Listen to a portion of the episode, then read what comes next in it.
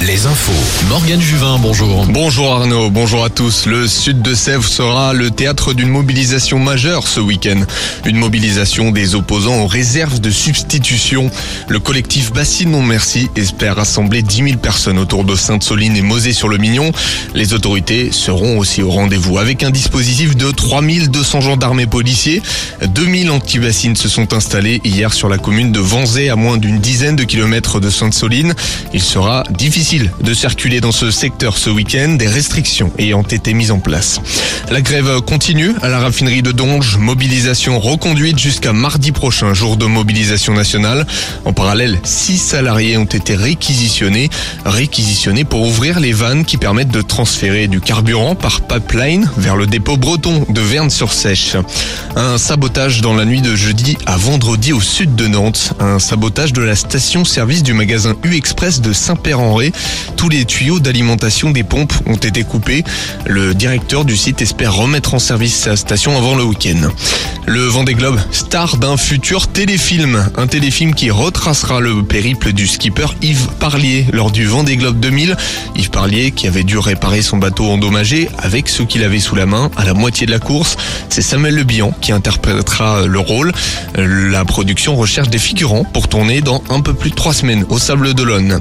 Quelques salons aujourd'hui dans nos régions. Salon des vins en Deux-Sèvres à Toire, la foire de Bressuire où Alouette est partenaire.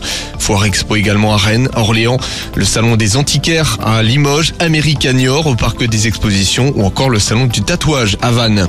Belle entrée en matière pour l'équipe de France de football. Les Bleus ont battu les Pays-Bas hier au Stade de France en éliminatoire au prochain Euro.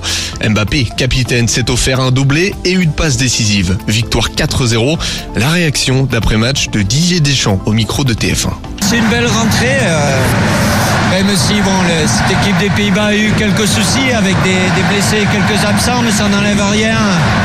Ce qu'on a fait avec cette ambiance-là, en plus euh, de ne pas prendre ce but à la fin, c'est mieux aussi, mais il y a beaucoup de points euh, positifs, même si le match était presque plié ou quasiment plié à la mi-temps, mais on est resté euh, sérieux et appliqué, donc c'est très bien. De gagner ce match-là chez nous, c'est c'est important, mais bon, on en a un qui vient vite dans trois jours aussi. Le coach Didier Deschamps, euh, prochain rendez-vous donc lundi en Irlande. Il y avait du national aussi hier soir en, championnat, match nul de Cholet et Concarneau, défaite de Châteauroux et Orléans. On passe au basket avec une défaite du Mans hier en élite face à Roanne. Roanne qui se classe juste derrière les Monceaux. Ce soir, Cholet reçoit Paris à la mairie. Une division en dessous, Angers s'est imposé à Jambouin contre Souffle et puis défaite de Nantes et Quimper. Enfin en National 1, succès de Rennes, Poitiers, Tours et Lorient, défaite de Chaland.